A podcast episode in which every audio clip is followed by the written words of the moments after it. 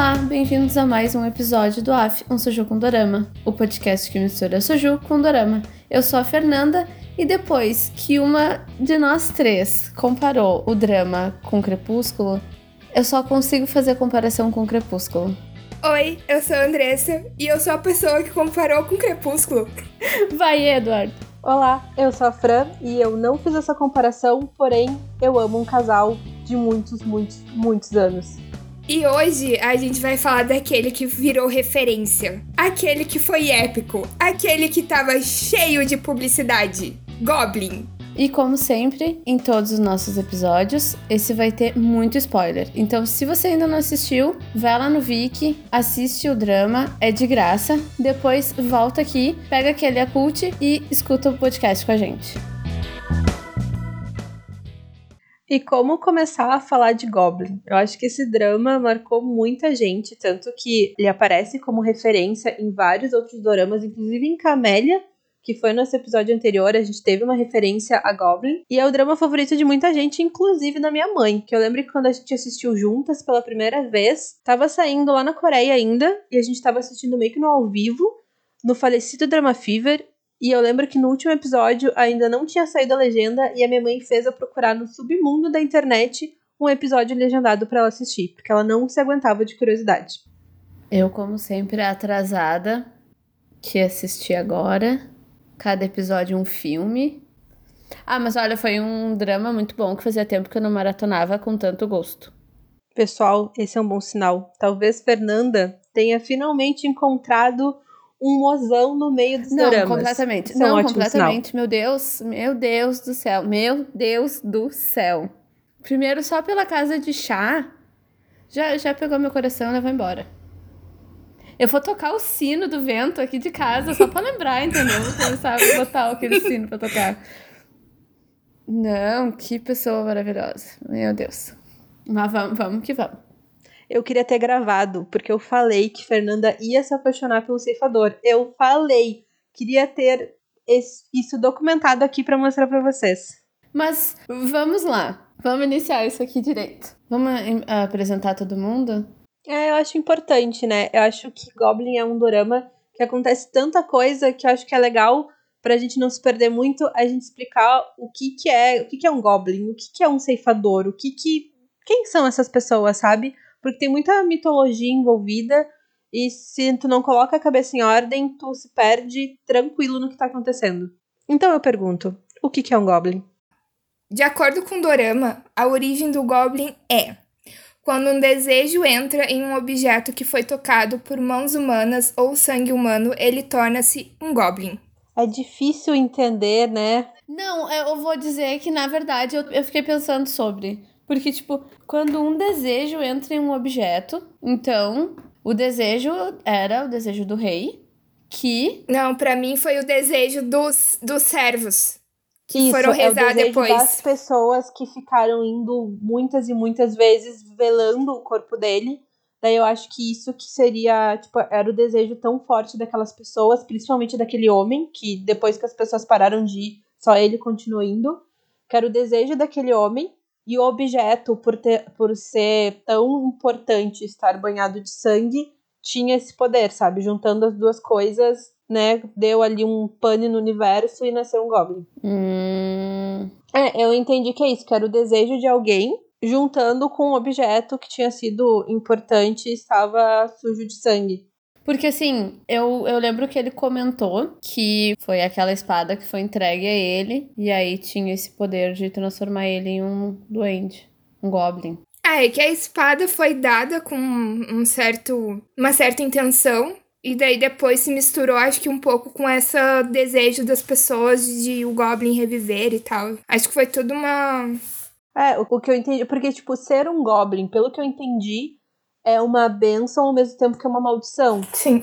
Então, eu acho que o fato daquela espada estar tá suja de sangue de várias pessoas seria um grande pecado que ele estaria cometendo, matando, tirando a vida de várias pessoas. Uhum. E por isso que concedeu ser um Goblin, sabe?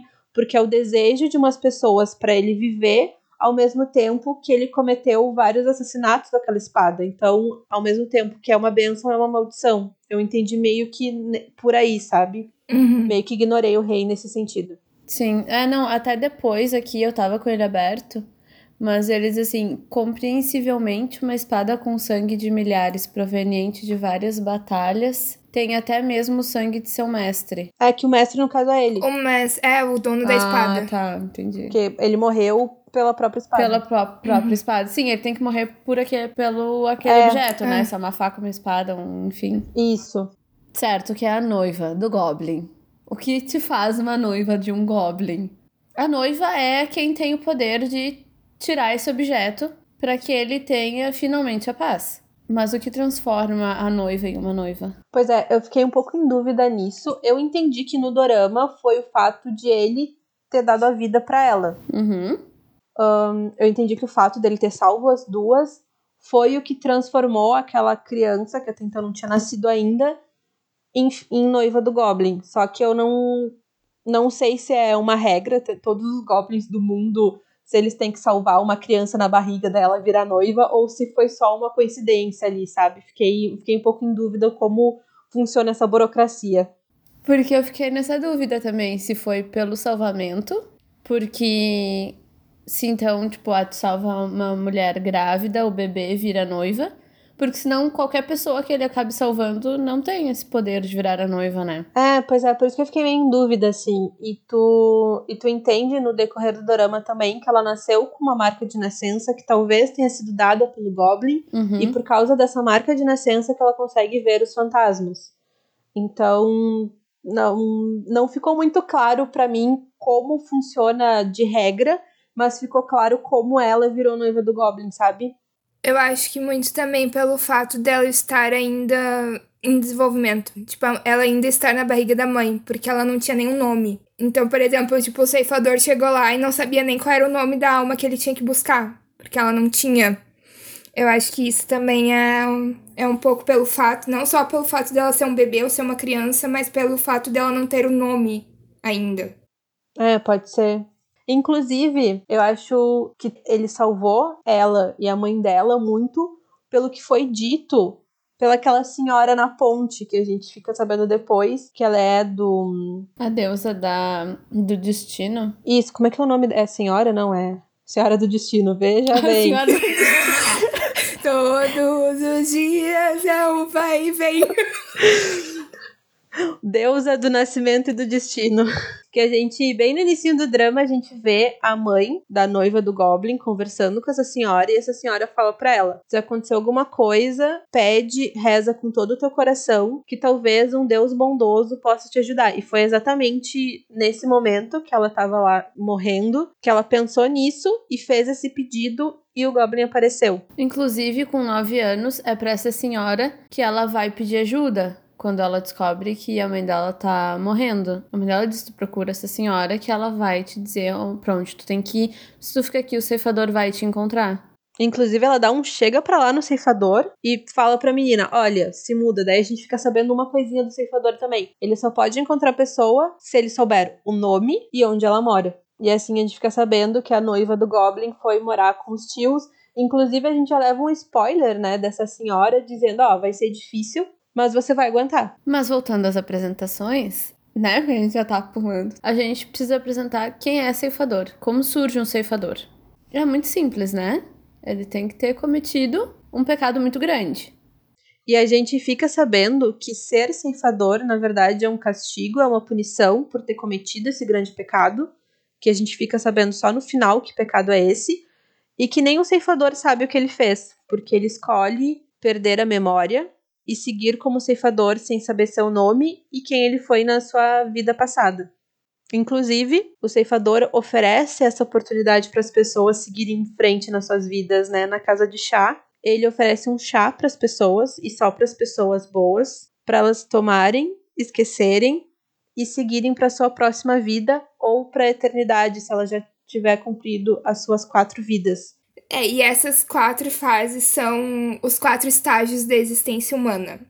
O primeiro é o plantio da semente, o segundo, o regar as sementes, o terceiro é a colheita, E o quarto e o último é o uso dessa colheita. Segundo o budismo. Isso, e o Dorama se baseou nessa, nessa crença das quatro vidas para montar a sua história. Inclusive, outra questão que o Dorama traz, que eu não sei muito da cultura coreana nesse sentido, mas uma fala bem marcante do ceifador é a questão dos nove anos, que é trazido em várias vezes, e o, e o Dorama é montado em cima disso também, que o nove é o número mais perto do imperfeito, já que o 10, ou um número com zero, seria o perfeito. Ah, inclusive, ceifador corre aqui e explica 2020, né?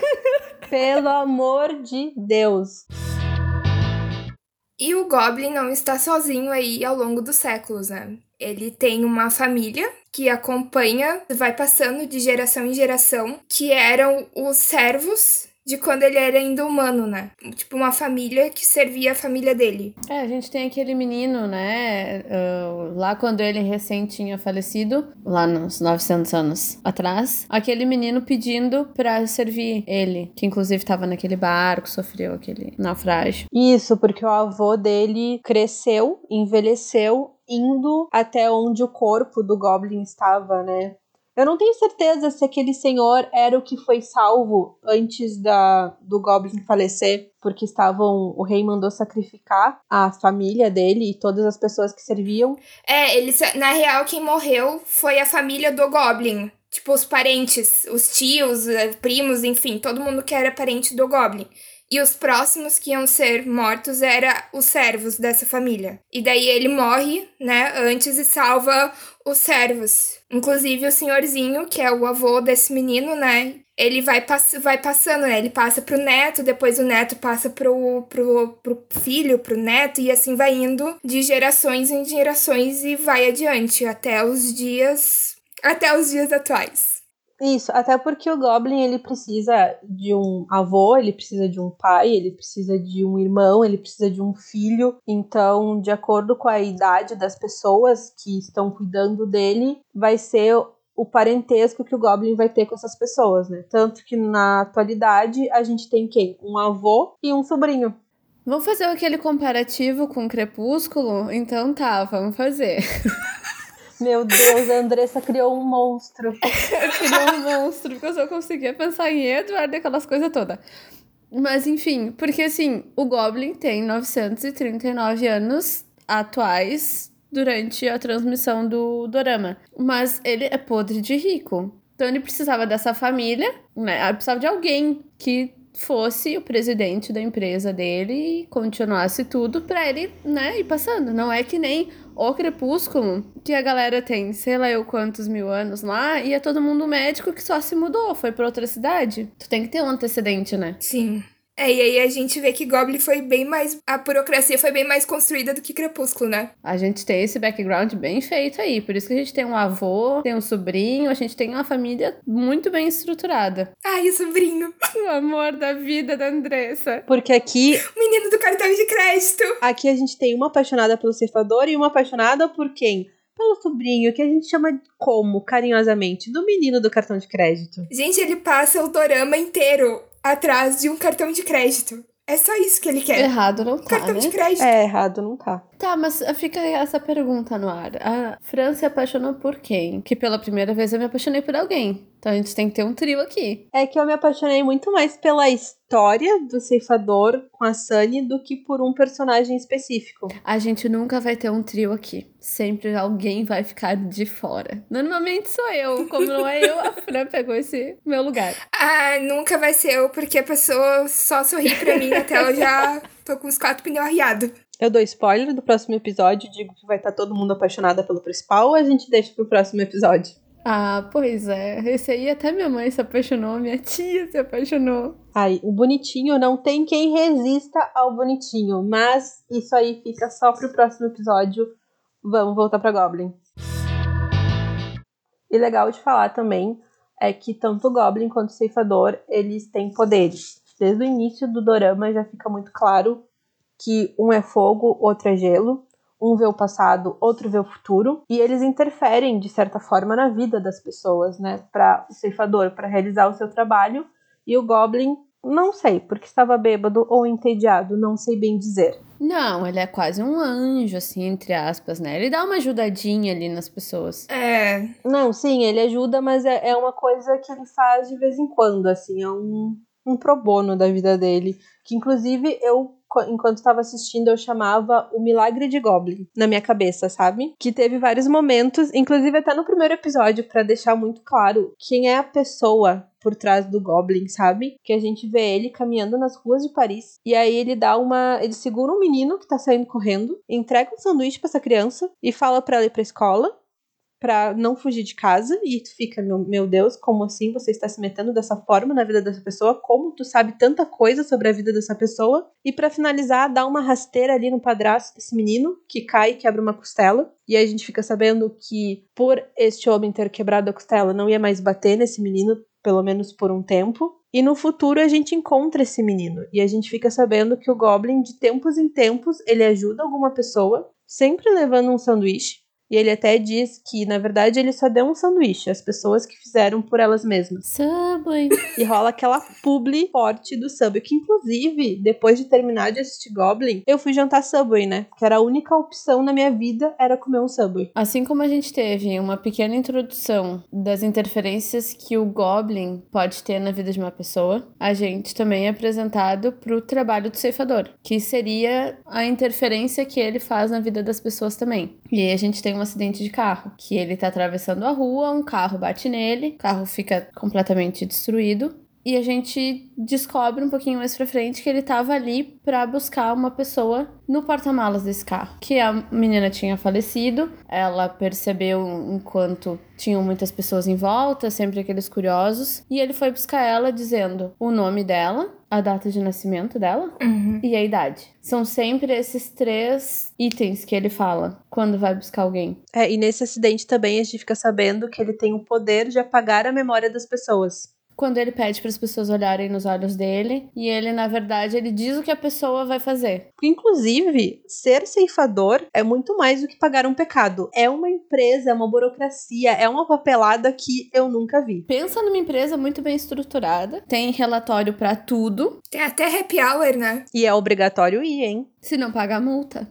Fico pensando se ceifador é uma coisa boa, uma coisa ruim. Que ele, tudo bem, ele vai lá, busca as pessoas, né? Tipo, ó, morreu, né? Aconteceu isso aqui, desculpa, vamos ter que ir ali, né? Tomar um chá, né? Ele conversa, ele deixa as pessoas conversarem entre si, encontrarem pessoas queridas que já tinham morrido. Há inclusive uma cena mais triste com potencial pra fazer todo mundo chorar. Toda vez que alguém morre, ele vai buscar alguém. Meu Deus do céu, era a lágrima ficava na pontinha ali pra sair. Eram cenas muito bonitas, né? Essa cena de passagem eram cenas muito bonitas. Reencontro, então a pessoa entendendo, a cena da mãe da filha, né? Pedindo, ah, vai preparar o paraíso. O doguinho. O cachorro. É, não, são cenas muito bonitas. É, e mesmo quando elas não eram exatamente emocionantes, ela- tu tirava uma lição delas, né? Como aquele casal que ela tava lá com um chá pra beber e o cara não tinha chá porque ele falou: "Olha, você cometeu muitos crimes, muitos pecados e você, o teu inferno é nunca esquecer".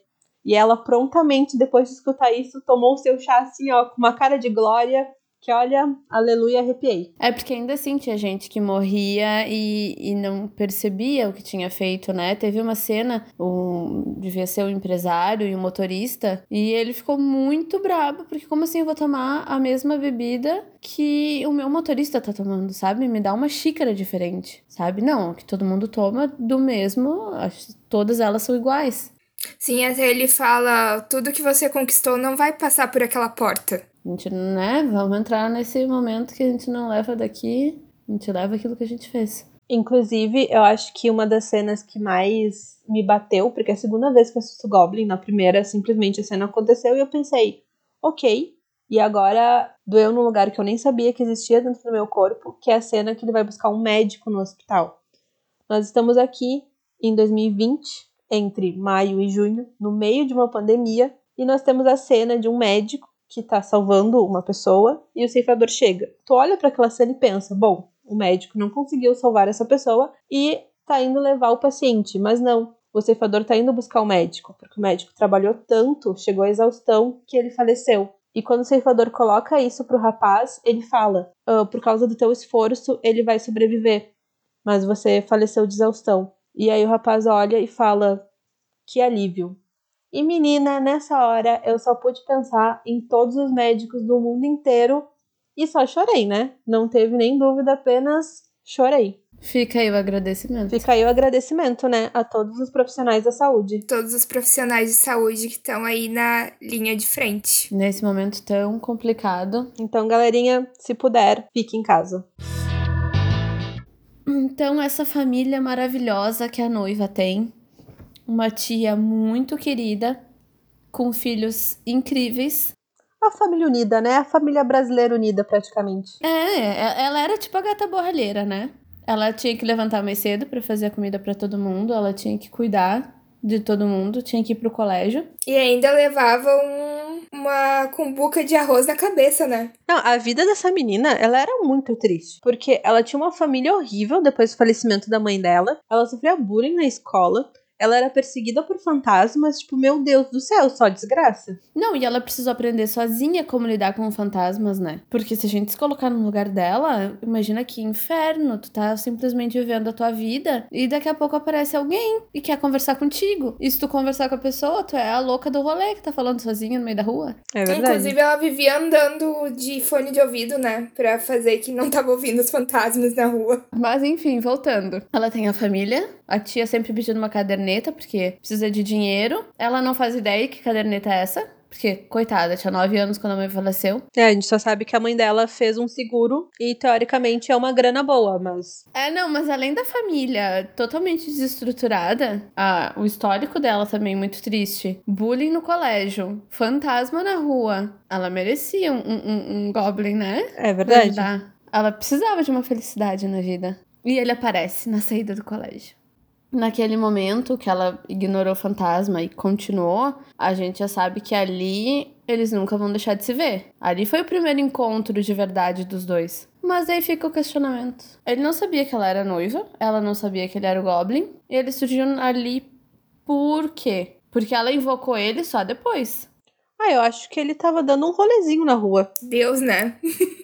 Aliás, esse dorama é o legítimo Deus escreve certo por linhas tortas, né? Porque o Deus está assim, ó, desenhando cada negócio que acontece ali. E tu vai acompanhando, e aí quando Deus vem para dizer tudo que ele fez, tu fala, ó, faz todo sentido. Verdade. Que inclusive eu acho que a gente não comentou, mas Deus no dorama é uma borboleta branca, que pode assumir o corpo de alguém para se comunicar, mas Deus é uma borboleta. Mas enfim, quando eles se cruzam na saída dela do colégio, ela tá de aniversário. Aquele é o dia do aniversário dela, de 19 anos. E aí ela vai até. Eu não sei bem que lugar é aquele, mas. A praia. É, parece um deck, uma plataforma Aí a gente tem ela comemorando sozinha o aniversário, porque a família dela não pôde se disponibilizar a comemorar essa data. E assim como aquela senhora, no início do primeiro episódio, tinha dito para que ela rezasse muito fervorosamente, ela pediu muito um namorado, um trabalho, 5 mil dinheiros da Coreia, e ela soprou as velas. E apareceu o Goblin. E esse encontro foi um desafiando o outro, né? O que, que você tá fazendo aqui? Alguém me chamou? Quem é você? Ele não foi muito amigável, não, esse primeiro encontro. Foi muito. Não entendi. Porém, até o Goblin ficou um pouco com pena dela, né? Como ele mesmo diz muitas vezes depois, sempre quando alguém abre a boca e fala um A, ela tá contando uma história triste. Por isso que ela tem essa cara de choro constante. O personagem pede, né? Enfim, ainda assim, ela pede para ele, pessoalmente, um namorado, um trabalho e 5 mil ons. Ela ganha só o trabalho, porque o namorado ele não quis dar, e 5 mil ons ela passou o drama inteiro atrás dos 5 mil ons. Mas enquanto isso acontecia, a gente tinha, eu acho que uma das coisas fundamentais para a história de Goblin, que é o quê? O menino do cartão de crédito atrás de dinheiro. E o que, que ele faz? Ele aluga a casa pro ceifador. Por quê? Ele fica sabendo que seu tio vai se mudar, que o Goblin tá lá, né, com seu passaporte, enfim, querendo se mudar para tentar achar a noiva dele em outro lugar. E ele pensa, essa é uma oportunidade para ganhar o dinheiro, já que ninguém me consegue o cartão de crédito. Na real, ele se muda, tipo, dá a entender. O avô fala na fala do avô, né? Que ele se muda a cada 20 anos por causa da aparência. Ele fica naquela de Canadá-Coreia, né? 20 anos aqui, 20 anos lá, pra. Acho que muito em função da aparência dele que ele se muda. Não, sim, ele fa... essa mudança que ele faz a cada X anos. Mas eu lembro que ele comentou que já que ele não tinha encontrado a noiva dele, tava na hora de se mudar. É, eu me lembro disso também. É uma junção das duas coisas, na verdade. Já que não tinha noiva que segurasse ele na Coreia, ele ia para outro lugar. E o menino do cartão de crédito não perdeu tempo e assinou um contrato de 20 anos com o ceifador. O tio do final do corredor, né? Ele não morava no final do corredor. Que não tinha um corredor. A porta dele dava pra sala quase. É verdade. Mas acho que depende da tradução. Às vezes era o tio do final do corredor, às vezes era o tio inquilino. Porque, assim, que casa bonita, né? Belíssima. Gente, e o quarto do ceifador com aquele estilo escandinavo. Nossa, e não, e que organização. Uma, uma questão do clean, né? Menos é mais. Minimalismo. Como é que ela foi parar pela primeira vez no Canadá? Ela invoca ele a todo e qualquer momento, só assoprando alguma coisa. E ela descobriu que não precisava ser uma vela se ela soprasse um isqueiro, se ela soprasse uma vela virtual no celular dela, ele, ele iria aparecer. E numa dessas assopradas para encontrar ele, ela fez isso na escola, dizendo para ele que era noiva do Goblin. Ele não estava acreditando, não estava levando aquela menina a sério, porque, né, como que uma menina de 19 anos ia ser noiva do Goblin? E ela só descobriu que é noiva do Goblin porque os fantasmas que ela via e que falavam com ela chamavam ela de noiva. Sim, até tem uma cena bem no iníciozinho, quando ela nasce, tá ela e a mãe dela e vários fantasmas atrás falando: é a noiva do Goblin, é a noiva do Goblin. Ela cresceu sendo a noiva do Goblin sem nem saber o que, que era um Goblin. Ela só sabia que ela era noiva desse ser. E na verdade, a gente fica sabendo que ela nem entende o que é ser uma noiva do Goblin. Porque ela acha que ela vai casar e ter muitos filhos. E, e enquanto eles estão se confrontando na escola sobre ser ou não a noiva do Goblin, ele fala algumas palavras bem duras para ela. Na verdade, fiquei chateada. O Goblin, a gente descobre que ele tem um poder que a qualquer porta que ele abrir, ele vai para um outro lugar. Então ele pode estar tá na sala da casa dele, abrir a porta e parar no Canadá. Ele pode estar tá no Canadá, abrir uma porta e parar na escola. E nisso, para fugir dela, ele abre uma porta na escola e sai. E vai dar um rolê no Canadá, porque, por que não, né? E ela está furiosíssima com ele, querendo falar umas verdades, abre a porta e vai atrás dele. E para surpresa do Goblin, ela consegue ir para o Canadá também, porque teoricamente ele passaria e a pessoa que estaria junto com ele não, por não ter nenhum poder, enfim. E os dois vão parar no Canadá. E ele começa: Meu Deus do céu, essa menina pode ser quem? Pode ser a minha noiva. Inclusive, a menina tá muito turista no Canadá, né? Quem não estaria? Quem não estaria? Tá correndo pra tudo que é lado e o Goblin que lute pra acompanhar essa menina de 19 anos perdida no Canadá. Inclusive, ainda no Canadá, ela faz uma coisa que só vai ter efeito na vida dela no 15 episódio, talvez. Ela escreve uma carta para ela mesma. Na verdade, ela escreve uma carta para a mãe dela e manda pro lugar que ela trabalha. Só que a gente não sabe isso ainda, né? A gente só sabe que ela queria escrever uma carta. E eu tô falando isso porque no final do dorama é muito importante ela ter escrito essa carta. Guarde essa informação e daqui a pouco ela volta. Enfim, ela vê um fantasma no Canadá. Ela vai conversar com o um fantasma. E eles ficam passeando? É basicamente isso. Eles passeiam e vão parar num restaurante. Ah, eles pegam uma ah, folha. É verdade, a folha de bordo. Isso, eles estão passeando no parque e diz uma lenda, que não sei de onde é a lenda, se é uma lenda de todo mundo, que se tu consegue pegar uma folha enquanto ela tá caindo, é a pessoa que tá caminhando contigo, que vocês vão se apaixonar. É, pela primeira pessoa que você enxergar, não é isso? Eu acho que é. Ah, mas acho que a folha de bordo pode ser muita coisa, né? E para ela, aquela folha ficou. teve uma importância muito grande. Foi plastificada e tudo. E também guarda informação que lá na frente vai ser relevante. Tudo em Goblin é relevante, né, gente? Assim, ó, ele piscou, tu guarda que essa piscada, porque olha, vai servir para alguma coisa depois. É, e nessa situação de a noiva conhecendo o Goblin e tal, a gente tem a noiva sendo sequestrada por dois agiotas que, na real, estão atrás da de informações da caderneta de seguro da mãe dela e a tia dela fez uma dívida com esses agiotas. E com esse sequestro, a gente fica sabendo outra característica interessante da noiva do Goblin, que essa cicatriz que ela tem no ombro, assim, mais para mais as costas, tem o poder de invocar o Goblin quando ela tá em perigo. Então, ela tá sendo sequestrada, ameaçada, ela tá tentando assoprar ali um isqueiro e não consegue. E aí, quando um dos sequestradores ameaça ela efetivamente, a cicatriz brilha e o Goblin sabe que ela tá em perigo. E aí a gente tem uma das cenas mais icônicas desse dorama, que é os dois chegando, caminhando em câmera lenta com seus casacos voando, as luzes se apagando. Sério. Cabelos ao vento. Melhor cena. Ela volta depois, né? Só que de uma maneira muito mais cômica. Sim, a cena foi tão icônica que ela se repetiu. E já chega chegando, né? Cortando o carro no meio. Inclusive, o que o ceifador disse para os dois sequestradores teve, obviamente, também um reflexo lá na frente, por momentos que não vou dar spoiler agora. Mas quando ele disse que os dois sequestradores teriam problemas entre si, a gente lá na frente vai colher isso que ele falou agora. Não, e legal que no dorama todo nada é em vão, né? Tudo que acontece, eles te mostram depois o que aconteceu com aquelas pessoas. Até a família dela, porque depois desse sequestro, o Goblin planeja uma vingança, no qual ele coloca, ele rouba ouro dos Estados Unidos, coloca na gaveta da menina para a família achar, a família tenta vender esse ouro, é presa, não consegue argumentar, não consegue se defender. A gente vê mais tarde que eles são libertos, e aí tu pensa, ok, nunca mais irei ver.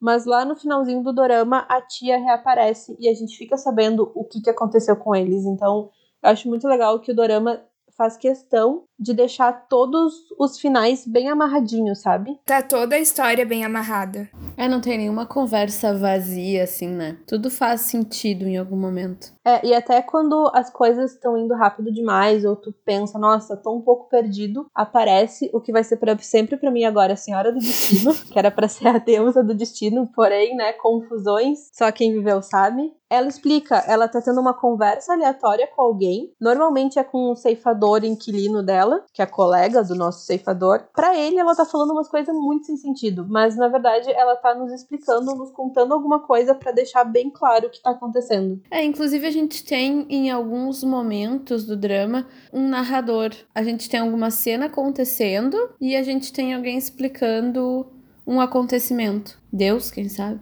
Bem provável. Porque são momentos muito específicos, não é sempre que tem esse narrador. Normalmente é no início, no final do episódio, mas tem uns esclarecimentos bem importantes. Ele tá sempre explicando alguma coisa, tipo, a ordem do mundo é assim que acontece. Tipo, Uhum. coisas, coisas do universo. É, coisas que são importantes pro entendimento da história, mas não faria sentido se algum personagem explicasse ou trouxesse esse assunto. É, não fica aquela coisa como acontece em alguns filmes trash, principalmente de terror, que um personagem tá contando pra um segundo personagem coisas que esse personagem já sabe, mas é só pra nos contar, na verdade. Então, eu acho que essa questão da narração e acontecer em alguns momentos, eu acho que fica bem legal, que não nos trata como idiota e nos Uhum. explica bem o que tá acontecendo.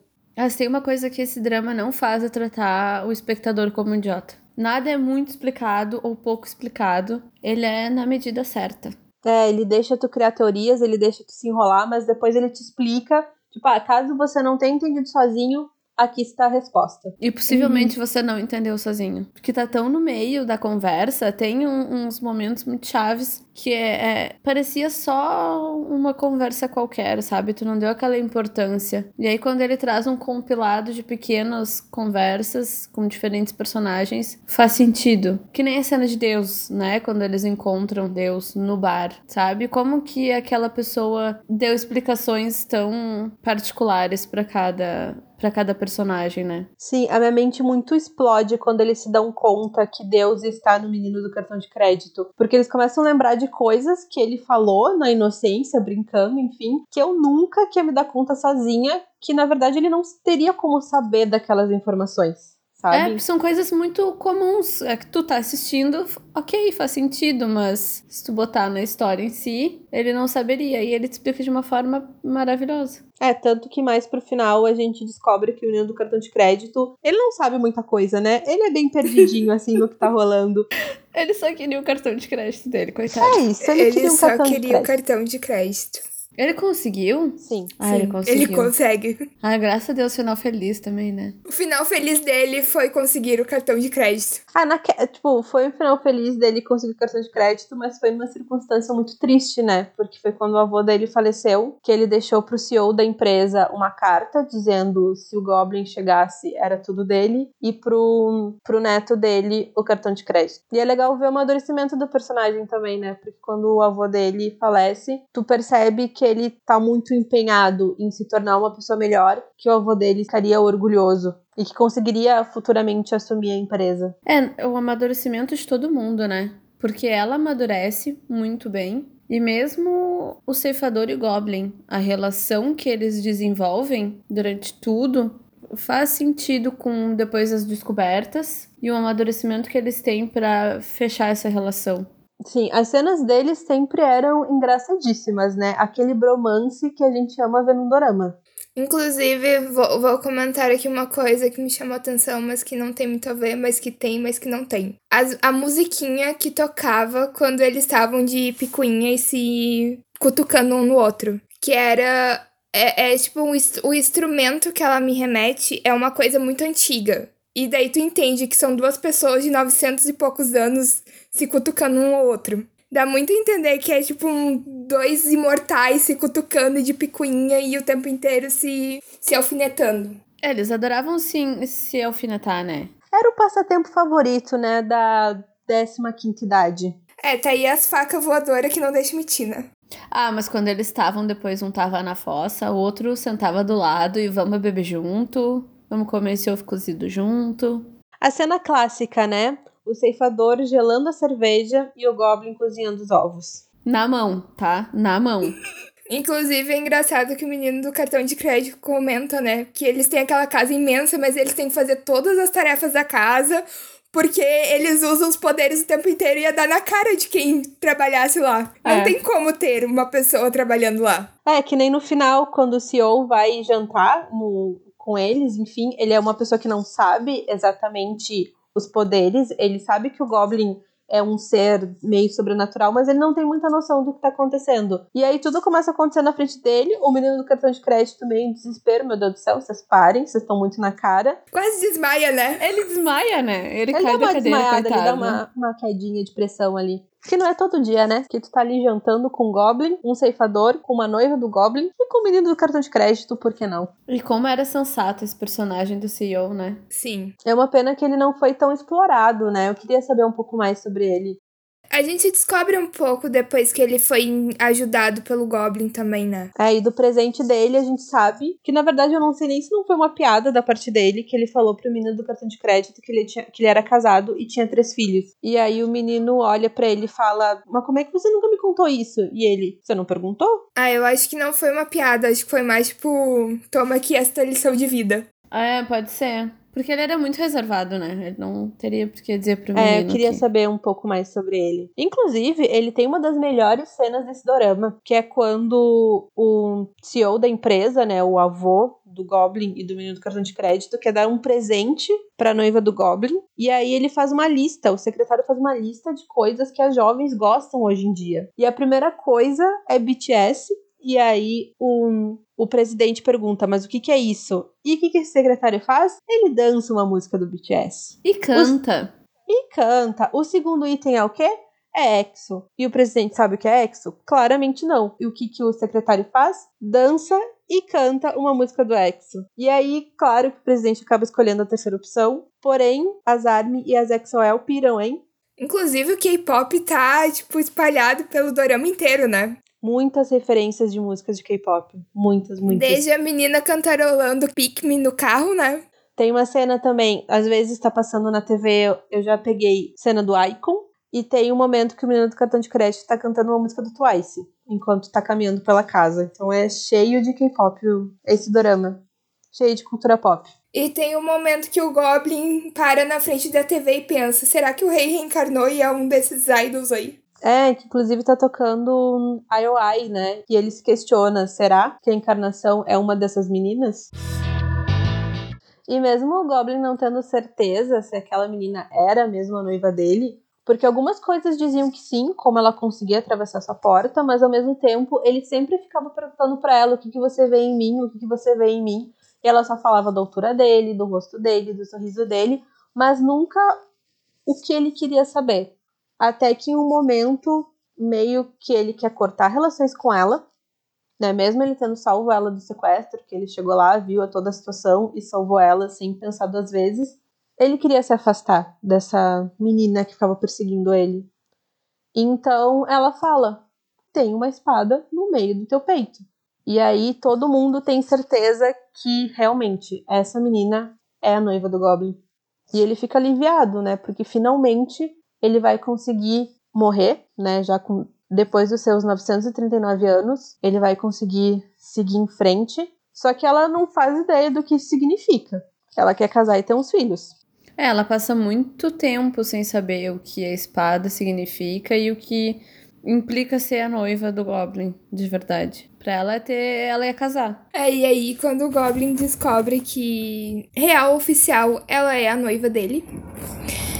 Primeiro ele coloca ela no hotel, porque ele não. Dá a entender que ele não quer se relacionar muito, né? É a questão ali do, do burocracia de retirar a espada e eu partir. Valeu, falou. Só que ele vai se afeiçoando, acho, a ela, né? Tipo, vai começando a gostar da menina e ele acaba levando ela pra morar na casa junto com ele e o ceifador. Inclusive, parte dessa burocracia de ser noiva do Goblin, ele, ele prepara uma despedida para todo mundo, porque ele sabia o que tirar a espada implica para ele. Então ele deixou a casa pro ceifador, ele deu um cartão de crédito pro menino do cartão de crédito. Ele deu uma bolsa, ele deu um perfume, ele deu 5 mil ons pra noiva. E aí ele levou ela para um campo onde tudo aconteceu, onde foi o início dessa trajetória dele. Eles têm aquele momento bonito do drama e a tentativa dela tirar a espada. Tentativa frustrada, porque ela enxerga a espada, mas ela não consegue tocar nessa espada. Então a gente tem aí também a frustração, né? Porque ela é realmente a noiva, os dois conseguem né, visualizar aquele objeto, mas não tem nada que eles possam fazer. Aquele tormento dele de viver os 900 anos não vai acabar por um motivo que eles ainda precisam descobrir. Inclusive, é bem nesse momento que eles fazem um contrato, que, para variar, vai ser muito importante para mais tarde, que os dois assinam. E um dos itens desse contrato é que ele vai ter que atender o desejo dela quando ela chamar ele na primeira neve do ano. Importante isso aí, hein, galera? E como a tentativa foi frustrada, ela ficou sem a bolsa, sem os 5 mil, sem o perfume, o menino do cartão de crédito voltou a ficar sem, e o ceifador perdeu a casa. Ele se despediu, mas pegou todos os presentes de volta. Inclusive, teorias do porquê que ela não conseguia pegar na espada. O amor, né? Ele não amava ela. Eu acho que é isso. E só conseguiu de verdade quando mutuamente eles estavam se amando. Por isso que ficou todo aquele dilema de, sabe, eu vou te matar, ou então eu vou morrer e tu vai ficar. O que, que a gente faz? A gente vive esse amor, mas agora não pode, então Aí veio a Senhora do Destino para encaminhar os dois. Enquanto a gente tem o Goblin e sua noiva com esse dilema da espada, tira a espada, não tira a espada, consegue tirar a espada, não consegue tirar a espada. A gente tem um ceifador sem memória, sem nome, encontrando uma mulher no meio de uma ponte, enquanto ele ficou ali hipnotizado por um anel. Ele olhou o anel e pensou: vou comprar esse anel. Para que esse ceifador queria um anel? Ninguém sabe. Porém, foi ali uma questão magnética. Porém, uma senhora, senhora não, né? Uma bela moça, passa a mão no anel primeiro. E aí a gente conhece a Sunny. Melhor personagem. É sério, eu sou muito apaixonada por esse casal. Que nem vira um casal, na verdade. Porém, apaixonada. Sofri muito com eles. Ela, toda belíssima e galanteadora, passa seu número para ele. Ok, você pode ficar com esse anel, porém fica aqui com o meu número também me liga, vamos tomar um café. Mas a gente sabe que o ceifador não tem telefone, o ceifador ele não tem nome. Por sorte, o ceifador tem uma casa. E é isso que o ceifador tem. Ah, ele tem a beleza dele toda também, né? Não, mas ele tem um amigo. Ele tem um amigo, Goblin, que também não tem um telefone, que descobrem juntos a tecnologia do século XX e um. E as chamadas telefônicas são maravilhosas. Inclusive, gente, pegue seus casacos que a gente vai pra Play Store. Melhor cena. E eu acho que eu vou dizer isso o episódio inteiro. Melhor cena. Porque esse dorama tem melhores cenas. Menino do cartão de crédito passou um trabalho para explicar a tecnologia pra esses dois, hein? Ou se passou. O que era o ceifador tentando colocar o número da Sunny no celular? Coitado. Mas no fim ele consegue e consegue se comunicar com a Sunny. E é muito engraçado porque todas as vezes que eles se encontram, ela pergunta alguma coisa para ele, assim, normal: qual é seu nome? Qual, com que você trabalha? Qual é a sua religião? E ele entra em pânico porque ele não sabe. Então ele vai embora para tentar descobrir o que tá acontecendo. Depois ele volta com a informação: meu nome é tal. E o quão ele é muito formal. Aí, tipo, ah, não sei meu nome, não, mas desculpa e se curva pra pedir desculpas, né? Ah, o cartão de visita eu não tenho, não, desculpa que eu não tenho cartão de visita. Tadinho, não tinha um cartão de visita. Alguém ajuda este moço na questão de flerte, hein? Pelo amor de Deus. E no fim ele vira o Kim Bin, que convenhamos que referência ótima, hein? Um nome abençoado, né? E a Sunny, convivendo com esse homem, acha ele engraçado, né? Não consegue entender muito bem que pessoa é essa que, enfim, precisa de muito tempo para pensar sobre seu nome, sobre sua profissão, sobre qualquer coisa. Inclusive tem até um date deles que ele não sabe a religião dele e ele já tá se retirando, ele tá indo embora para pensar, ela não precisa não, volta aqui, fica aqui que tá tudo bem. Fofíssimos. E que você pensa que é só um relacionamento impossível de um ceifador com uma humana, a gente fica sabendo que a história deles vem de vidas passadas. Ah, e a Sunny não é simplesmente um personagem pra fazer parte da história do ceifador, né? Ela é a empregadora da noiva. Que a noiva precisava de um emprego de meio período durante o tempo de colégio. E o restaurante de frango que ela encontra esse emprego que o Goblin disse para ela lá no início foi no restaurante da Sunny. Então eles tinham um link. Por mais que a noiva não soubesse que o ceifador era a pessoa que a Sunny comentava muito, era o link que, que tinha entre os dois personagens também. Inclusive a amizade das duas, né? É muito bonitinha também. Então, em algum momento temos Goblin e noiva no encontro. Não me lembro o que, que eles estavam conversando, mas enfim, era o encontro, eles estavam passeando. Ele sente uma dor no peito. Ela pergunta se tá tudo bem. E ela acaba enxergando a espada. Enquanto ele tem essa dor, ela enxerga a espada. E pela primeira vez ela consegue colocar a mão na espada. E para tentar diminuir essa dor no peito que ele tem, ela descobre que ela consegue puxar a espada um pouco. Ela faz isso, a dor dele piora. E claro, ele sabendo o que implica ela tirar a espada, ele empurra ela e ela voa, vai bater num caminhão longe. E ao mesmo tempo ele não quer que nada de ruim aconteça com ela, então com esse mesmo superpoder dele, ele vai lá e ele consegue salvar ela de bater nesse caminhão. Mas um acidente muito grande acontece, então a gente tem muitos carros com vidros estourando, carros se movendo, batendo em outros carros. É como quase um engavetamento, um grande engavetamento. Então eles têm aí mais uma história para encobrir. E eles ganham ajuda do sobrinho, do menino do cartão de crédito, e do ceifador. E aí que a gente vê o poder que essa família conquistou, né? Essa família que cuida do Goblin. Porque antes do menino do cartão de crédito ir lá e subornar as pessoas. Subornar não, né? Porque o ceifador já conseguiu modificar a memória de todo mundo, mas ele dá uma grana para as pessoas conseguirem arrumar seus carros, enfim a gente vê o até então secretário numa sala orientando muitas pessoas a sumir com esse vídeo dos carros sendo empurrados. Então a gente vê o quão influente que essa empresa é, o quanto que foi próspera, né? Mas só para deixar claro, eles ainda não sabem exatamente o porquê de agora ela conseguir tocar na espada. Eu inclusive estava imaginando que foi porque ele sentiu uma dor no peito, que já tinha acontecido antes, ela não estava presente, agora com ela, e só, como só ela consegue enxergar a espada, eu imaginei que essa dor fosse um momento, sabe, propício para ela puxar. Mas depois eu entendi, tá? Depois disso, inclusive, o Goblin tem um encontro com a Senhora do Destino. Virou o nome dela, eu sinto muito a todos. Tá, ela era a deusa do nascimento e do destino. Virou Senhora do Destino. Tá bom. Acontece. E nesse, na verdade, inclusive, nesse encontro, a gente entende que ela é a deusa do nascimento e do destino. Porque até então eu ficava muito na dúvida quem era essa mulher de vermelho, sabe? Em alguns momentos eu achei até que ela fosse Deus. Mas eu acho que nessa cena, para mim, ficou muito claro quem ela era, que ela fala das crianças dela e ela deixa claro pro Goblin que a noiva dele só existe para retirar a espada do peito dele. Então, se ela não retirasse a espada, ela não teria função na Terra. Então, vários acidentes que levariam ela à morte iriam acontecer até que finalmente ela morresse. Ou seja, ela empurrou ele na parede e disse: Olha aqui, meu anjo. Ou você morre, ou aquela menina morre. Eu quero que ela não morra, então faça o favor de tirar essa espada daí. E ao mesmo tempo, a gente tá tendo uma conversa com a noiva do Goblin com o ceifador e ele resolve falar a verdade, porque até então ela não fazia ideia o que tirar a espada significava. O Goblin tinha falado para ela que ele ficaria mais bonito hum, se ela fizesse isso, no momento ali de bebedeira, e ela levou isso a sério. Ok, eu vou te transformar numa pessoa mais bonita.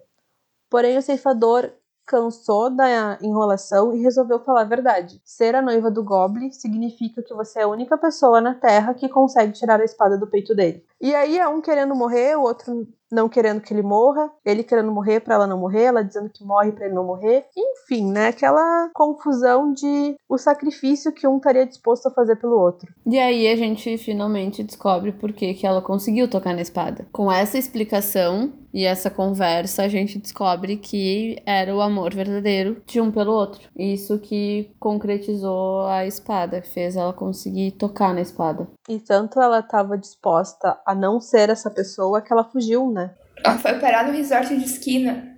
Sim, e os incidentes na vida dela começaram a acontecer. Na verdade, já tinham começado, mas a gente ainda não tinha uma explicação para isso. A gente achou que era só um acidente. Mas no resort de esqui, a gente soube que não seria o primeiro acidente dela e provavelmente não seria o último. É, e depois, na conversa com a senhora do destino, ela fala que ia ser cada vez mais frequente, né? Esses acidentes envolvendo ela e a quase morte dela. É, porque tinham acidentes que o ceifador conseguia o cartão. Então ele conseguia ver a causa do acidente, a data e o horário e conseguia avisar pro Goblin para que interferisse. Mas houveram acidentes em que nem o ceifador, nem ele, nem nenhum outro da equipe dele tinham essa carta dela. Ela era uma incógnita ali no meio. E assim ela entra na faculdade de certa forma eles se entendem, né? Até o final, quando a gente tem um desfecho da espada e tudo acontecendo, até aí a gente eles se entenderam. Ele vai atrás dela, salva ela e eles resolvem ser um, um casal feliz enquanto eles conseguem. Eles resolvem ser um casal feliz enquanto tentam descobrir como evitar a menina morrer, os acidentes, como tirar a espada sem dar problema. Normal, né? Tudo que uma jovem de 20 anos precisa. Voltando na história, quando o Goblin preparou um presente para cada pessoa, na primeira tentativa de retirar a espada, ele tinha um retrato de uma moça, uma menina, uma pintura, na verdade, que ele entregou pro avô, que era o CEO da empresa, o avô do menino do cartão de crédito, e pediu para que ele queimasse. Como o avô era quase um deus também, que sabia as coisas que iam acontecer, ele não queimou, porque ele sabia a história já. E como o Goblin acabou não conseguindo retirar a espada, ele pediu para que entregasse de volta pelas mãos do menino do cartão de crédito. Em algum momento, ele estava conversando com o ceifador e os dois, na curiosidade de saber o que, que tinha ali para que fosse devolvido, eles abriram aquele retrato, aquela pintura, e por um motivo desconhecido, o ceifador começou a chorar. Ele, ele enxergou aquela pessoa pintada no retrato, ele não tinha nenhuma lembrança, mas ele começou a chorar. Importante dizer que até então a gente também não sabe quem é ela. A gente sabe que o Goblin guarda essa pintura durante muitos anos, mas a gente não sabe quem ela é na vida dele. A gente sabe a relação que eles têm, né? É, a gente entende que eles tinham uma relação no passado por flashbacks que já tinham aparecido. Nunca foi explícito quem é aquela menina na vida do Goblin, na vida passada do Goblin, né? Quer dizer, vida passada não, porque ele continua na mesma vida, mas enfim, no passado do Goblin. E então, numa, num momento ali de fofoca, o menino do cartão de crédito fala pro Goblin que o ceifador chorou a ver o retrato. E o Goblin vai lá fazer o quê? Tirar uma satisfação, né? E aí a gente fica sabendo, de maneira oficial, que aquela menina é irmã dele. Mas o ceifador não tem lembranças do passado, então ele fala: ah, eu só tenho sentimentos. Talvez seja uma pessoa que eu tenha ido buscar, eu não sei. Eu não lembro. Eu só tenho sentimentos e eu comecei a chorar. E acho importante, nesse momento, para tudo fazer sentido, a gente contar do passado dessas pessoas. Mas vamos tentar fazer de uma maneira linear, porque o dorama ele vai te dando aos pouquinhos o que foi acontecendo, uma memória ali, um flashback aqui.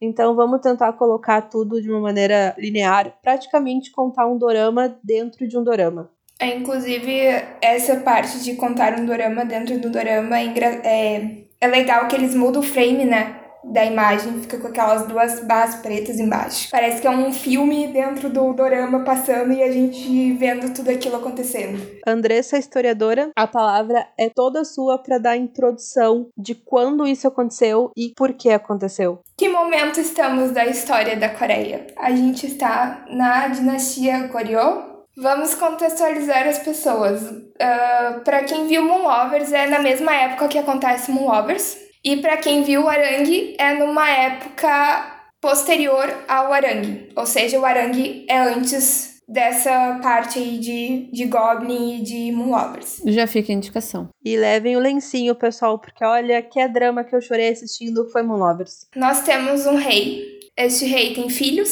mas este rei morre. Quem assume o trono o filho mais velho. Coisas estranhas vão acontecendo, as pessoas vão ficando doentes, quem era para assumir o trono vai ficando doente e o rei sente que vai morrer, tá bem mal já das pernas, né? E ele chamou o Goblin, que neste contexto histórico é um general, Kim Shin. Ele fala para cuidar do irmão mais novo, que é uma criança, que vai suceder ele. E a gente tem esse irmão mais novo sendo cuidado, educado, né, mentorado pelo Park Jong-woo. E esse rei morre.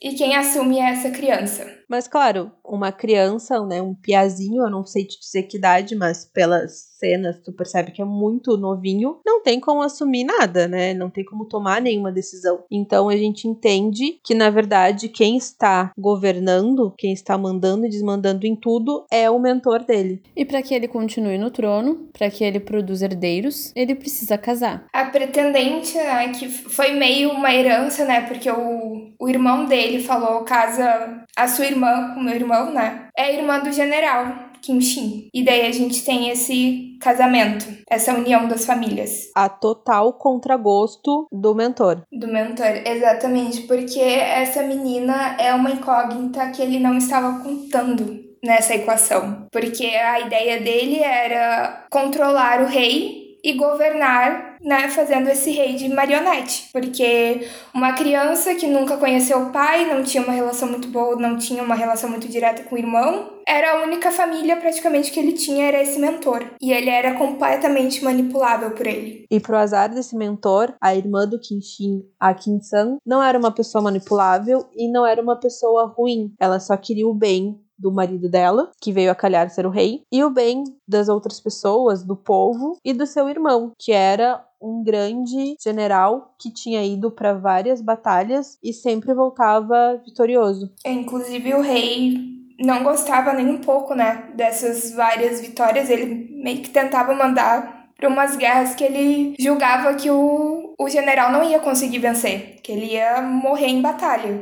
É, o ódio dele aumentava cada vez que o general voltava vivo. E ele precisava encontrar uma batalha pior para mandar e voltava de qualquer forma. Até que chegou um momento que ele deu uma espada pro Kinshin, que inclusive é a espada que o, o fará Goblin, dizendo: vá o mais longe que puder e, se possível, não volte. Porém, Kinshin, como um ótimo guerreiro, voltou mais uma vez vitorioso. E o ódio do rei mais mais afiado do que nunca, né? Porque além dele do, do fato dele simplesmente voltar, ele volta vitorioso e ele volta na boca do povo, né? Ah, o povo chama ele de rei também, né? Glorifica ele tanto quanto glorifica o rei. E a gente tem aquela cobrinha venenosa cochichando o tempo inteiro, né? E o rei ficou tão abalado pela influência do mentor e por, de certa forma, ver que era verdade, que o Kenshin era tão aclamado pelo povo, que ele foi, inclusive, confrontar a própria esposa, irmã do Kenshin, perguntando de que lado que ela estava. Se ela ia viver sendo a esposa do rei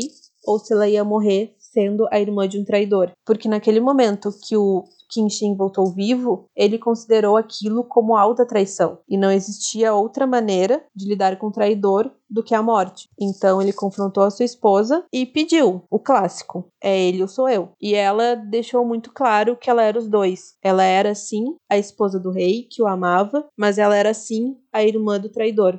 É, e para tentar dar o fim na vida desse traidor, ele pediu que entrasse nos portões do, do castelo para de fato conversar com o rei, ou pelo menos, né, eles ficarem cara a cara. Só que o caminho que o Kenshin precisava fazer para chegar até o rei, ele tinha muitas pessoas por quem ele precisava passar. E o rei queria que ele se ajoelhasse, né, o Kenshin se ajoelhasse perante o rei, o que ele não fez. E os obstáculos que ele precisava vencer de qualquer forma para dizer o que queria queria dizer pro rei eram as pessoas mais importantes que o Kim Shin tinha. Então, o primeiro obstáculo foi quando ele chegou do lado da irmã. Então, se ele passasse dali, não aconteceria nada com Kim Shin, mas a irmã sofreria as consequências. E ela dá toda a força. Ela sabia o que ia acontecer com ela, ela sabia com quem ela estava lidando, quem era o rei, e ela deu força pro irmão. Ela abraçou o destino dela, né? Ela soube naquele confronto entre eles que não teria outra maneira, outra escapatória para seguir o coração dela, para o que ela acreditava. Então, quando o irmão dela hesitou, ela disse: Não, continua. E ele continuou? Eu acho que não só pelo coração, mas para proteger o rei também, né? Porque mesmo se ela não morresse ali, ela ia continuar sendo vista como a irmã do traidor.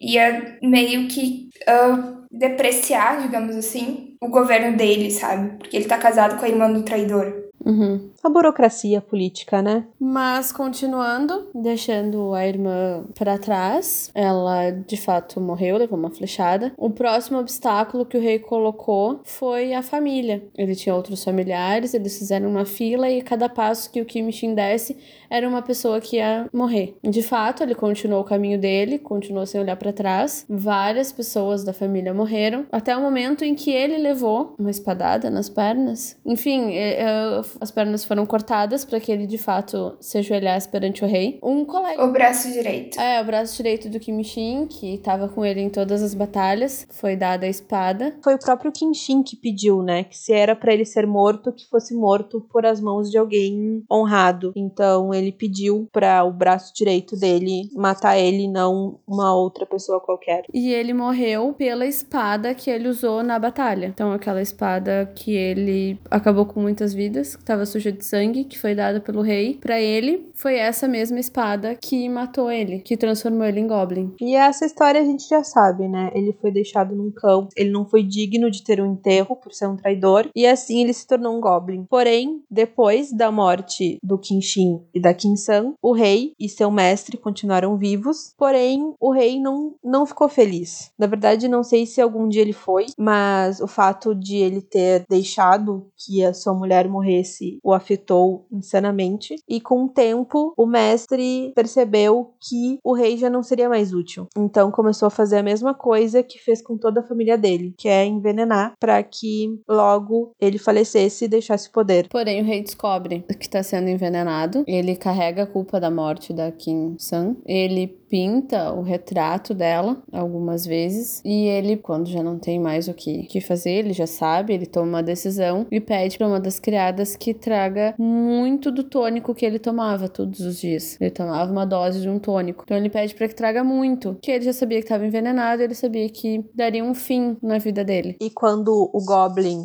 vira Goblin, a primeira coisa que ele faz é voltar ao palácio para se vingar do rei, que tinha tirado a vida da irmã dele e de toda a família dele, de todas as pessoas que ele amava. Mas chegando lá já era tarde demais, ele já encontrou o corpo desfalecido do rei, já estava numa situação ali. Eu acredito que devia ser uma cerimônia de velório, o corpo ficar ali velado. Ele encontra o retrato da sua irmã e leva consigo, e ele mata esse mestre professor do rei que orquestrou todas as essas situações infelizes. E voltando para os tempos modernos, tendo contado toda essa história, a gente fica sabendo que a Sunny é a encarnação da Kinsan, que o ceifador é o rei que cometeu um grande pecado, que foi o suicídio, por isso ele virou um ceifador. Tem mais alguém para colocar aí? É, nesse ponto já surgiu o fantasma do mal, né? A noiva do Goblin tem um poder de ver fantasmas. E numa dessas noites que ela tá conversando com as fantasmas que são amigas delas, elas falam: olha, tem um fantasma novo aí que apareceu aí. É esse cara aqui. Gente, quando ele entra, se eu tivesse visto aquela figura na minha frente, eu tinha já agarrado dois olhos gregos jogados só pra trás. E saía correndo gritando, né? Porque, pelo amor de Deus, era cada estalada de pescoço que eu ficava, Jesus amado, deixa eu sair daqui. Os efeitos de quando ele apareciam eram assustadores, né? As estaladas simbolizando ele se movendo. As mãos dele, né, pareciam congeladas, então cada vez que ele mexia qualquer dedo, estalava. Ai, fora aquela, aquela lambida, assim, né, com aquela tinta preta. Eu, uh, meu Deus! E este fantasma do mal, nada mais, nada menos é do que Park Jong-woo, o mestre, o mentor. Ficou aí na, vagando 900 anos essa alma penada. Inclusive, o ceifador já tinha falado sobre ele, que em uma conversa com seus colegas, o ceifador comentou que ele tinha passado por duas almas, duas almas omitidas. Uma era a noiva do Goblin e outra é um fantasma que ele encontrou há 20 anos atrás, que foi muito estranho porque aquele fantasma não tinha medo de um ceifador. Porém, como ele não tinha lembranças da vida passada dele, ele não fazia ideia de quem se tratava. É, inclusive, o momento que ele aparece, né, esse fantasma do mal, já é um momento propício para ele, porque ele já orquestrou toda a problemática nesse ponto, né? Que a gente vê que vários encontros de acidentes da noiva do Goblin, ele tava possuindo as pessoas, né? Tipo, as pessoas que eram influenciáveis a ser do mal, ele possuía e meio que fazia os acidentes acontecerem. Ele era bem um fantasma obsessor, né? Ele não estava ali buscando a resolução para que ele pudesse, enfim, ir para luz. Ele se alimentava dos medos. Cada vez que a, a noiva era colocada em perigo, né? E ela não conseguia invocar o Goblin, o, o sinal dela chamava. E o sinal ia desaparecendo, ia ficando mais fraco, parece, essa ligação dela com o Goblin até o ponto que o sinal estava tão fraco que ela não conseguia mais ver fantasmas. É dado uma dica um pouquinho antes, quando ela tá voltando da universidade, eu acho, que uma das amigas fantasmas vai falar com ela e ela já não vê a fantasma. Só que até então a gente não dá a devida importância a essa situação. Até que chega um momento que o Goblin fala para ela: Olha só, me chama eu vou te ligar e tu me chama, tá bom? É, que daí o, o Goblin até tentou eliminar ele antes com a espada e não conseguiu, né? Porque a espada não tinha efeito nele. E daí o Goblin se dá conta que ele só vai conseguir eliminar ele com a espada depois que for retirada. E daí ele arma esse plano, né? Com o ceifador. Sim, sem a noiva saber. Por isso que ele deixa a noiva lá naquele aquele ponto e ela fica lá, tipo, tudo bem, porque ela não faz ideia do que tá acontecendo. Aí o Goblin encontra esse fantasma, essa alma do mal, e ele não tem dúvida a não ser ir atrás da noiva do Goblin, porque o plano dele tá traçado. Que inclusive, noiva do Goblin, muito perspicaz, percebeu na hora o que estava acontecendo. Que o plano dessa alma era entrar no corpo dela para retirar a espada. E assim se vingar do Goblin, que foi a pessoa que uma matou anteriormente. Ela não, ela não atende o celular, né? Ela, ela. Ela atende. Mas não dá tempo de falar alguma coisa, né?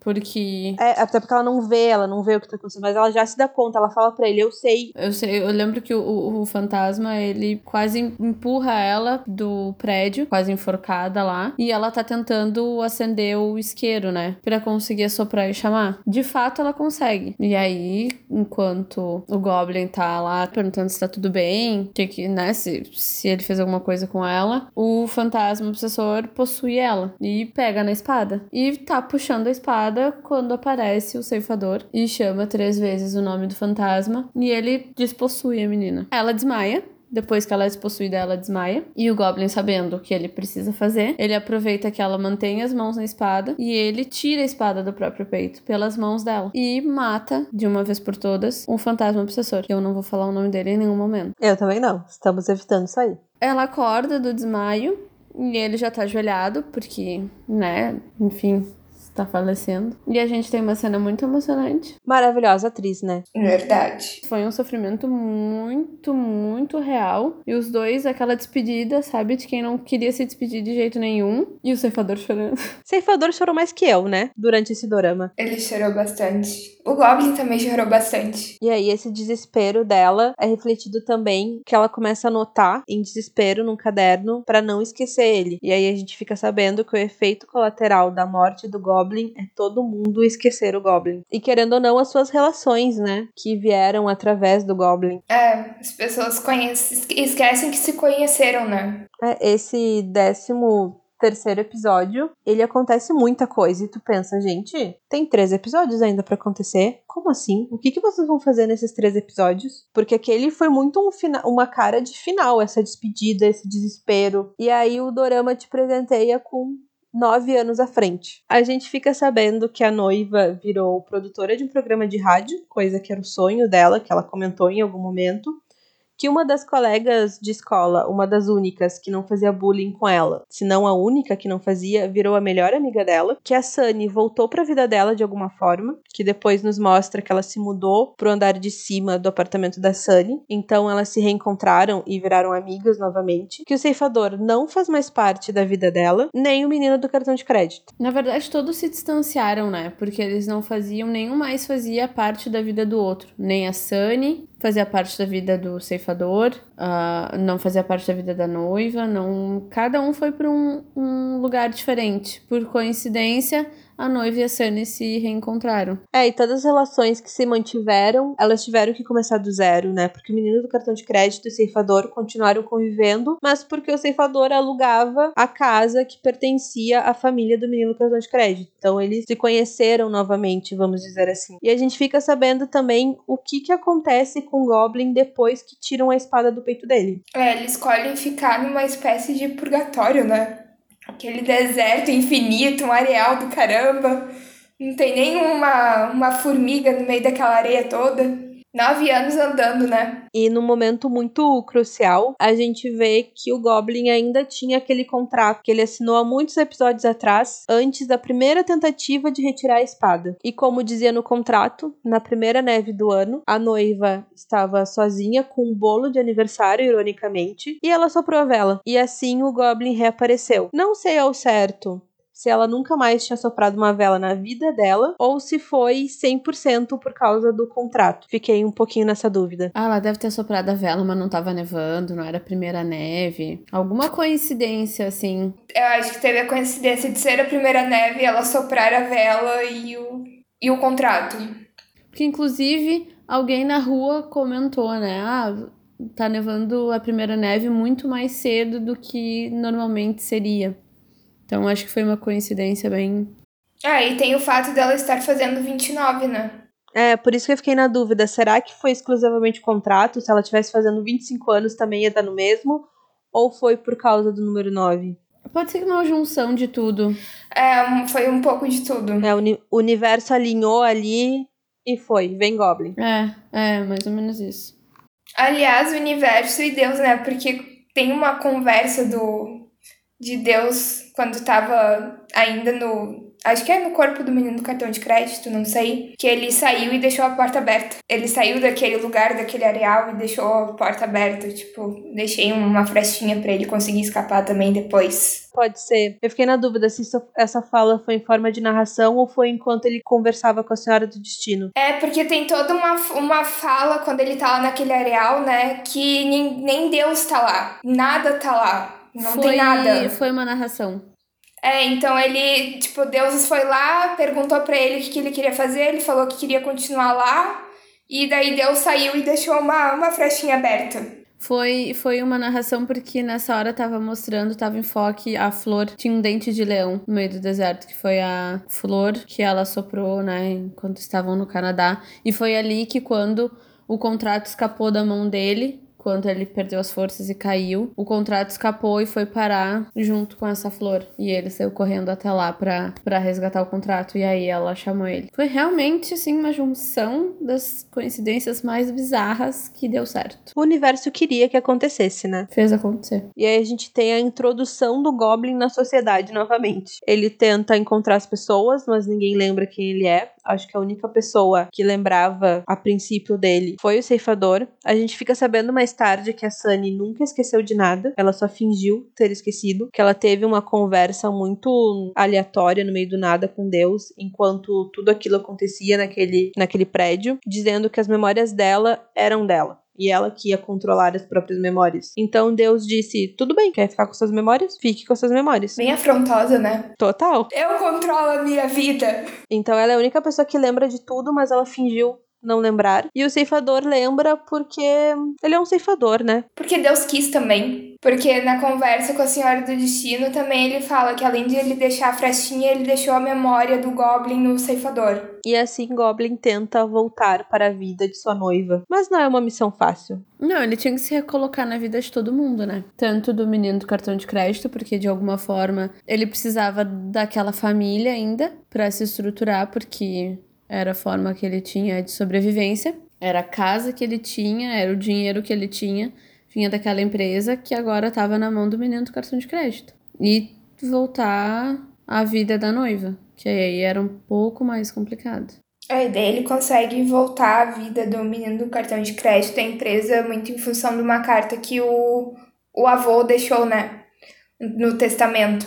E agora, vocês lembram daquela carta que a gente falou lá no início, que a noiva mandou para ela mesma? Ou melhor, para a mãe dela, mas mandou pro restaurante que ela trabalhava. Essa carta finalmente chegou. E claro que a noiva do futuro, que perdeu memórias da vida dela, não fazia ideia do que se tratava. Porém, ela reconheceu a própria letra e reconheceu que ela estava no Canadá, porém nem passaporte ela tem. Então ela resolve ir atrás disso. Porque, convenhamos, né? Você recebe uma carta de você mesmo de 10 anos atrás, de um lugar que você nunca foi, no mínimo tu quer saber o que aconteceu. E ela foi lá das caras no Canadá. E quem mais foi das caras no Canadá? O Goblin. E aí, nesse meio tempo, ele, ele tava cercando ela de certo modo, né? Ajudando ela a conseguir anúncios através da empresa. Ele tava ali se fazendo presente já há um tempo na vida dela. E mesmo ela não querendo assumir, tava dando efeito. O coração ficava quentinho.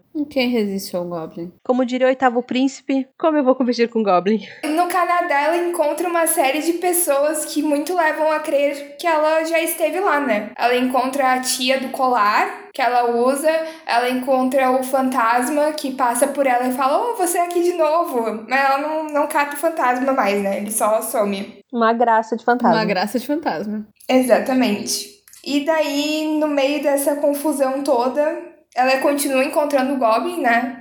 Porque ele está no Canadá junto com ela, passou a porta de novo, tá lá no Canadá. E ela tem quase que uma epifania, né? Com uma folha de bordo na mão, tocando a fonte em alguma praça do Canadá. E daí desce toda a memória.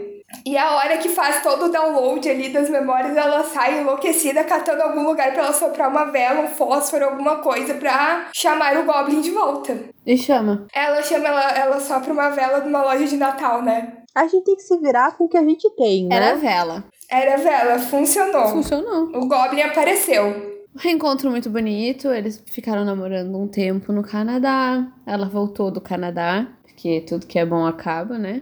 Por meios tradicionais, né, no bom e velho avião, porque questão ali da imigrante não poder se, né, tava legalizada lá, como é que explica daí essa papelada? Ela volta do Canadá. Enfim, vida boa, eles casam, finalmente. E o casamento super simples, né? É o ceifador, o menino do cartão de crédito, o CEO da empresa e tá feito. Tá feito o casamento. Mas nisso a gente vê o ceifador já sabendo que alguma coisa vai acontecer. Por quê? Porque ela tem 29 anos. Quando ela fala a idade, o ceifador já aqui, ó, ih, vai dar ruim isso aí. E não tem outra, né? O ceifador tá lá preparado com muitos cartões porque vai acontecer um acidente muito sério com o ônibus escolar, então muitas vidas vão ser retiradas nesse momento. Muitas crianças, Porém, né? o colega dele volta dizendo: Olha só, cancelaram as mortes, não vai ter mais. Aconteceu alguma coisa que essas crianças vão continuar vivas. E nisso, uns segundos antes, a noiva passa pelo ceifador de carro. E ali o ceifador já sabe que é a morte dela. E aí ele fala uma coisa que até então não tinha sido apresentada no dorama, que só existe uma morte que não pode ser prevista, que é a morte do sacrifício, que é tomada